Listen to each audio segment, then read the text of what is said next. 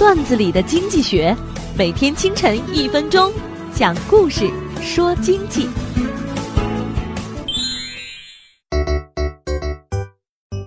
有一个矮个子男人，身高一米五，运气却相当好。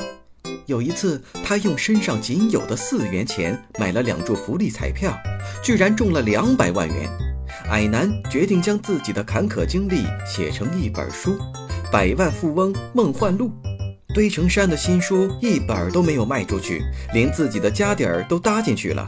有一天，矮男坐在马路边发愁，一个推销员点拨他去做广告。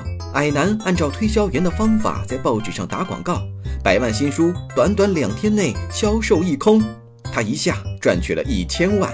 他的广告这样写道：“本人二掌柜，千万富翁，未婚，希望找一位《百万富翁梦幻录》中女主人公那样的。”女子为妻，精准的市场选择需要精准的营销定位。矮男的营销策略牢牢地抓住了女读者追求财富的心理。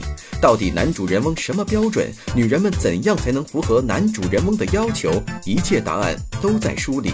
一个极其聪明的营销方案，在征婚的同时将图书推销出去。相信很多渴望跟千万富翁谈一场恋爱的人，不会计较一本书的价格。当一百万本书销售出去，他的两百万就变成了。一千万，这是爱情事业双丰收的营销。